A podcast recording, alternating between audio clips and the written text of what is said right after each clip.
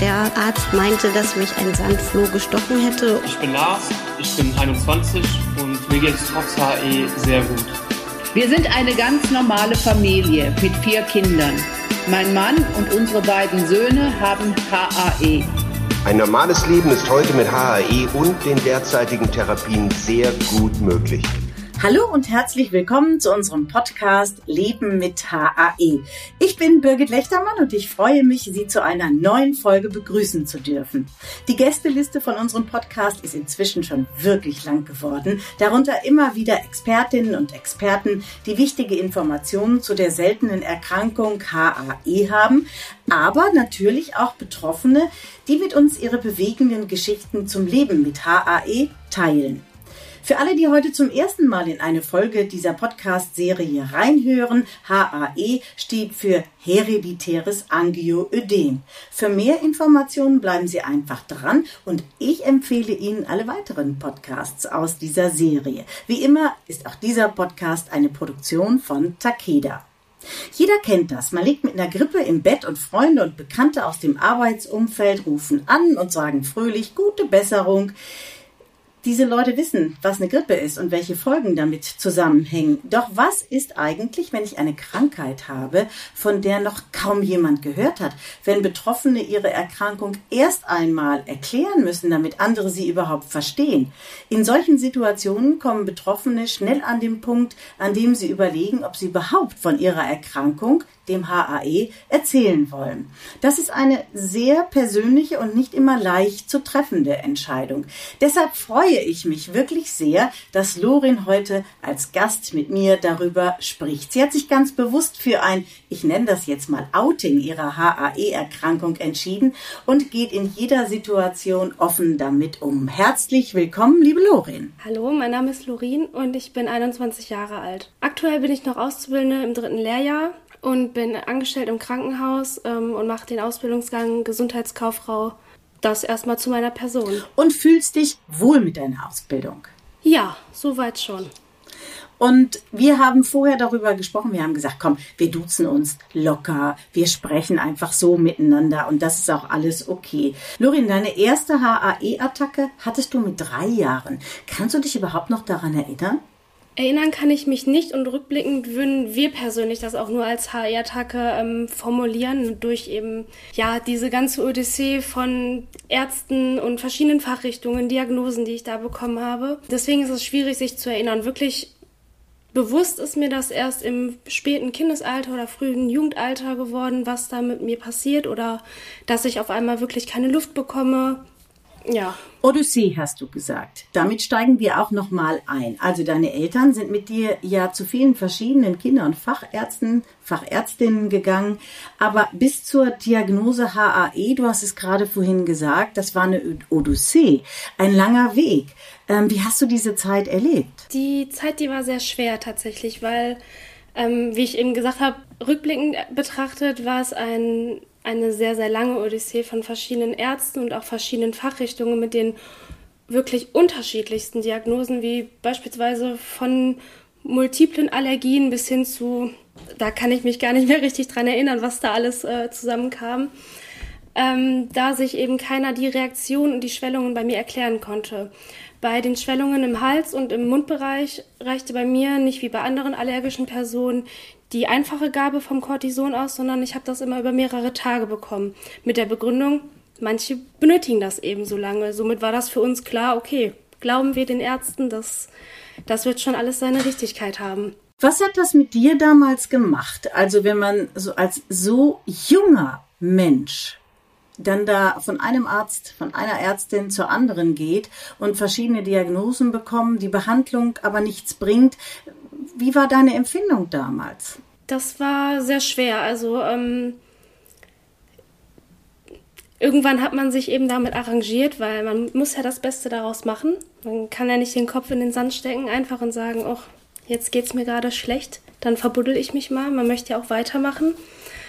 Ähm, aber oftmals bin ich eben auch in frühen Jahren nicht so offen damit umgegangen, wie es mir wirklich geht oder dass es mir eben jetzt schlecht geht, wie es eben jetzt der Stand ist. Erst vor drei Jahren hat ein Dermatologe bei dir HAE diagnostiziert. Wenn ich jetzt mal richtig rechne, dann ist das 15 Jahre nach deiner ersten Attacke. Also das muss man sich auch mal vorstellen. Das ist doch einfach eine irre lange Zeit, oder? Das stimmt. Das allererste Mal kam das auch 2018 ins Gespräch, wurde dann aber wieder verworfen, weil da vielleicht der Arzt sich auch nicht so hundertprozentig auskannte mit. Und dementsprechend wurde es dann wieder allergisch abgestempelt. Und dann mhm. bin ich eben ja, 2020 auch ins Krankenhaus gekommen mit der Diagnose von, einem, von einer allergischen Reaktion. Und ähm, die, das Cortison hat eben dann nicht mehr angeschlagen, so wie gedacht. Und dann kam eben die Diagnose des HAEs, wo ich dann letztendlich auch sehr froh drüber war. Und du kanntest ja bereits ähm, die Reaktion deines Körpers auf eine Attacke. Ähm, wahrscheinlich hat der Arzt auch damals dann sofort erzählt oder im weiteren Verlauf der Untersuchungen, welche Therapieoptionen es tatsächlich gibt.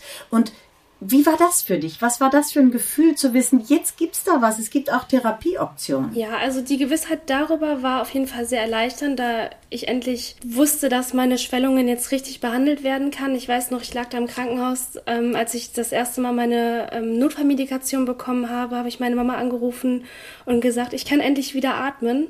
Das war ein unbeschreibliches Gefühl. Also jetzt auch rückblickend noch. Das war auf jeden Fall sehr gut. Ich sehe schon, dass dich das, wenn du daran zurückdenkst, dass dich das doch sehr mitnimmt. Ne? Also, weil das ist ja auch Wahnsinn, wenn man sich vorstellt, 15 Jahre geht man überall hin, erfährt dieses, jenes, das, das Cortison schlägt dann irgendwann nicht mehr an und plötzlich sagt jemand, ja, ich weiß jetzt, was es ist und es gibt tatsächlich auch Therapieoptionen. Als du das gehört hast, hat dir dann die Krankheit nach wie vor noch so eine Angst gemacht oder hast du, war das wie so ein Stein, der runtergefallen ist? So, jetzt, jetzt weiß ich endlich, was ich habe, jetzt gibt es auch Optionen und jetzt schaue ich ganz nach vorne, dass ich das alles in den Griff bekomme. Auf der einen Seite war das auf jeden Fall super erleichternd zu wissen, was ich jetzt habe oder auch zu wissen, welche Therapiemöglichkeiten man hat. Aber auf der anderen Seite war die Angst vor der nächsten Attacke eben auch sehr präsent, ähm, weil ganz zu Beginn der Diagnosestellung mich kleinste Anstrengungen schon total aus der Bahn geworfen haben.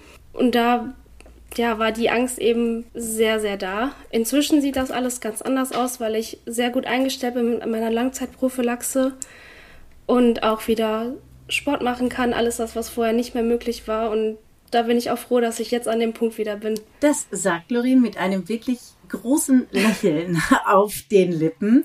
Ähm, nach der Diagnosestellung, wie war das da? Deine Eltern, haben die das direkt auch erfahren von dir? Wie war es denn mit Angehörigen, Bekannten? Hast du denen erzählt und hast gesagt, so, jetzt weiß ich es? Ja, also in meinem engsten Familienkreis hatte ich keine Probleme über das HI zu sprechen. Im Gegenteil, das hat mir sehr, sehr viel geholfen und mich auch sehr, sehr weitergebracht, eben da offen umzugehen, wo ich mich auch wohlfühle. Bei Bekannten und Freunden sah das schon ganz, ganz anders aus. Zu dem Zeitpunkt bestand meine Therapie eben auch nur aus einer Akuttherapie. Hier habe ich viel, viel länger gebraucht, offen über die Erkrankung zu sprechen. Ja, dann habe ich mich eben mit meinen guten Freunden auch mal zusammengesetzt und ganz in Ruhe erklärt nach einer Zeit, was ist HAE, was löst das aus, wie, wie geht das alles weiter, wie geht das vonstatten. Aber bis ich an den Punkt gekommen bin, war das eine sehr, sehr lange Zeit, einfach weil ich mir selber noch nicht so sicher war oder vielleicht auch die Diagnose noch nicht so hundertprozentig akzeptiert hatte. Und ich in dem Zeitraum auch viele Treffen abgesagt habe, weil ich eine Schwellung hatte, die offensichtlich war, wodurch ich ähm, ja sehr befangen war. Manchmal passiert das auch immer noch, wenn es eine Gesichtsschwellung ist, aber das ist eben ein Lernprozess. Ja, ich glaube, ein Lernprozess ist auch, das ist ja so ein Entscheidungsweg, den man durchmacht und äh, sich überlegt, wem erzähle ich das alles? Weil man muss ja auch erstmal selber sich äh, sozusagen da einfühlen und einfinden, dass man nun eine Diagnose hat und auch ähm, vielleicht auch noch mal genau äh, zu wissen, was es denn für eine Krankheit ist, HAE. Und ich glaube schon, dass man da Zeit für sich braucht. Auf jeden Fall. Also mir hat es vor allem geholfen, dass mich meine Familie so sehr unterstützt hat bei allem, was ich durchgemacht habe. Jetzt bist du heute bei uns im Podcast zu Gast, den ja doch viele hören. Und das heißt, dass nicht mehr dein, deine engsten Familienmitglieder über diese Diagnose HAE Bescheid wissen, auch nicht nur dein Freundeskreis, sondern viele andere Menschen. Das ist ja, glaube ich, auch nochmal ein Schritt gewesen, oder? Das auf jeden Fall, ja. Aber da habe ich mich auch bewusst für entschieden, weil ich finde, dass, ähm, dass man mit solchen Erkrankungen, wie die auch immer ausschauen, offen mit umgehen. Weil ich persönlich habe vor allem positive Rückmeldungen erhalten, dass ich eben damit offen umgehe, was ich ganz am Anfang auch nicht gedacht hatte, weil oftmals wird man dann anders behandelt, wenn man sagt, ich habe die und die Erkrankung, ich kann das und das nicht machen und bin da und da eingeschränkt. Ist dir das auch mal passiert? Ich glaube, viele können, für viele ist das nicht greifbar, wenn man erstmal erklärt, ich habe ein hereditäres Angioödem, ähm, weil die wenigsten können was damit anfangen. Es ist eine so unbekannte Erkrankung. Ähm, was ich persönlich erfahren habe, ist, dass ähm, Menschen, die allergisch reagieren, dass die das nachvollziehen können. Beispielsweise, wie ist das, eine Kehlkopfschwellung zu haben? Was macht der Körper da? Wie geht's einem dann? Die haben natürlich ein ganz anderes Verständnis. Hast du dann alleine darüber berichtet oder haben Freunde, Angehörige, Bekannte, haben die nachgefragt und haben gesagt, wie ist das denn? Äh, äh, wie häufig hast du das? Oder musstest du sozusagen fast dozieren? Teils, teils tatsächlich. Also ähm, ich fange mal an mit den Freunden, die haben natürlich auch nachgefragt, hör mal, wie sieht das aus? Was passiert da mit dir? Ähm, da war das Interesse ganz groß, das auch zu erfahren und zu wissen, was, wie ist die Handhabung, wenn ich dabei bin, was mich persönlich sehr gefreut hat auch. Ähm, auf der Arbeit sieht das wieder ganz anders aus. Beispielsweise bei einem Abteilungswechsel stelle ich mich einmal vor dem gesamten Team vor und dann erzähle ich das auch sofort einmal mit hinten dran, damit alle Bescheid wissen und einmal informiert sind. Ja, manche belesen sich dann im Internet damit, andere nehmen das erstmal so hin und fragen dann, im Laufe der Zeit nach, wie das eigentlich aussieht. Da gibt es eben die beiden Möglichkeiten. Lorin, du hast uns gerade gesagt, klar, aufgrund deiner Ausbildung wechselst du dann auch schon mal die Abteilung, die Abteilungen und stellst sich dann immer wieder vor, wie man das so macht als Auszubildende und sagst dann aber auch ganz offen, ich habe HAE. Und da, wie war das da im beruflichen Umfeld? Ganz zu Beginn ähm, zu meiner Ausbildung habe ich mich einmal mit meiner Ausbildungsleitung auch zusammengesetzt in einem Vier-Augen-Gespräch, ihr das alles geschildert und ähm, dann auch einmal alles ganz genau erklärt, aufgeführt, was passiert mit mir und wie es im Notfall eben aussieht. Inzwischen fällt mir das auch viel leichter, vielleicht auch, dass die Routine inzwischen reingekommen ist. Aber ja, ich stelle mich einmal vor dem gesamten Team vor und dann erkläre ich das eben schon. Also dann. Und kommen denn da Rückfragen, dass da mal irgendjemand sagt, müssen wir jetzt besonders auf dich aufpassen? Oder gibt es da Signale, auf die wir achten müssen? Kommen solche Rückfragen? Manchmal, aber das ist nicht die Regel. Wünschst du dir denn, dass die Arbeitskolleginnen da und Kollegen da mehr drauf eingehen und nachfragen? Und da sagst du, nein, ich, ich habe es doch einmal erklärt, jetzt ist es auch gut. Also wenn das Interesse besteht, dann sehr gerne, aber es muss jetzt auch nicht unbedingt sein, weil früher oder später wird es man dann eh oder so auch erfahren.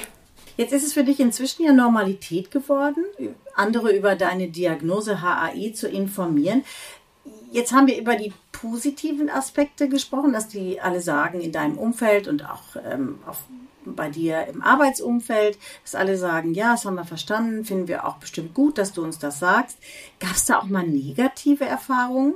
Tatsächlich nicht. Also ich habe weder Vor- noch Nachteile daraus gezogen, dass ich so offen damit umgehe. Ich würde es eher als ähm, besseres Verständnis abstempeln. Also ich habe ein sehr gutes Verständnis entgegengebracht bekommen von den Mitmenschen, denen ich das offenbart habe. Und daraus würde ich persönlich jetzt keinen Vor- oder Nachteil ziehen. Jetzt gibt es sicher junge Menschen, denen es ähnlich ergeht wie dir, die auch noch damit hadern und sagen, ich weiß auch nicht, ob ich damit in die Öffentlichkeit gehen soll, ob ich überhaupt nur in meinem engsten Umfeld darüber sprechen soll. Gab es denn besonders positive Erlebnisse, die dich ähm, zu dieser offenen Kommunikation gebracht haben, ja sogar noch bestärkt haben, auch ganz offen damit umzugehen? Zum einen das Verständnis meiner Mitmenschen, aber vor allem auch die Entscheidung für mich, dass ich damit offen umgehen möchte, weil nur wenn die Information auch preisgegeben wird, sage ich mal, kann der Gegenüber einen verstehen. Und das hat mich eben sehr, sehr bestärkt darin, offen damit umzugehen, das kann ich nur jedem raten. Wenn du einen Rat hättest, da waren wir nämlich schon, das nehme ich nochmal auf, für junge Menschen, die auch an einer seltenen Erkrankung leiden, eben auch an HAE, aber vielleicht auch an anderen seltenen Erkrankungen, denn da überlegt man sich es ja genauso gut, ob man sozusagen mit diesem Outing rausgeht in die Welt. Was würdest du denen denn sagen? Das Wichtigste in meinen Augen ist, dass ähm, man die Krankheit annimmt, akzeptiert und trotzdem alles ausprobiert. Also, dass man sich nicht selber einschränkt oder einkapselt in irgendwas. Klar muss man seine Grenzen auch kennen. Auch ich habe mich da schon ausprobiert und hinterher gemerkt, oh, das war vielleicht doch zu viel. Ich glaube, das haben so, so einige schon durchgemacht. Aber nur so wächst man eben daran. Und das kann ich nur jedem auf dem Weg mitgeben, dass man da alles probiert, was möglich ist. Und dann erlaube bitte noch die Nachfrage, führst du denn heute ein ganz normales Leben? Also was Sport angeht, wenn du mal ausgehst und so weiter. Ist das alles für dich so Normalität geworden, wie es bei anderen jungen Menschen ist? Das ist eine schwierige Frage tatsächlich. Also ich glaube, es kommt immer darauf an, wie es mir gerade aktuell geht. Also der Sport, ich musste eine Sportart ähm, weglassen im, in meinem weiteren Leben, weil das eben nicht mehr möglich war. Aber das ist auch nicht so schlimm. Inzwischen fahre ich wieder Fahrrad, ich tanze und kann auch wieder zum Kraftsport gehen. Das ist sehr, sehr viel wert für mich, was vorher alles nicht möglich war.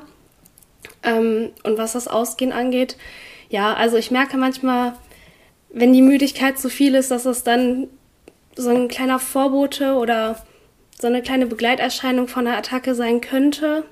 Aber das ist eben auch nicht die Regel. Deswegen, wenn man jetzt nicht unbedingt jeden Abend bis um 4 Uhr wach bleibt, dann kann man das auch ganz gut machen. Und zum Teil haben mir die Podcast-Serie, die hat mir auch viel geholfen, ähm, zu sehen, dass andere Betroffene denselben Weg hinter sich haben oder auch noch vor sich haben. Das hört sich gut an, denn genau dafür machen wir diese Podcasts und auch, ja, und auch ähm, vielleicht so ein bisschen, dass man sieht, dass man nicht so ganz alleine ist und andere auch solche, ähm, genau solche Gedanken haben. Herzlichen Dank und ich wünsche dir alles, alles Liebe für die Zukunft. Ja, auch ich bedanke mich herzlich, dass ich dabei sein durfte. Es hat mich sehr gefreut. Und Ihnen, liebe Hörerinnen und Hörer, kann ich noch sagen, falls Sie mehr Informationen zu HAE haben möchten, die gibt es unter www.leben mit hae.de und ich sage Tschüss bis zum nächsten Podcast.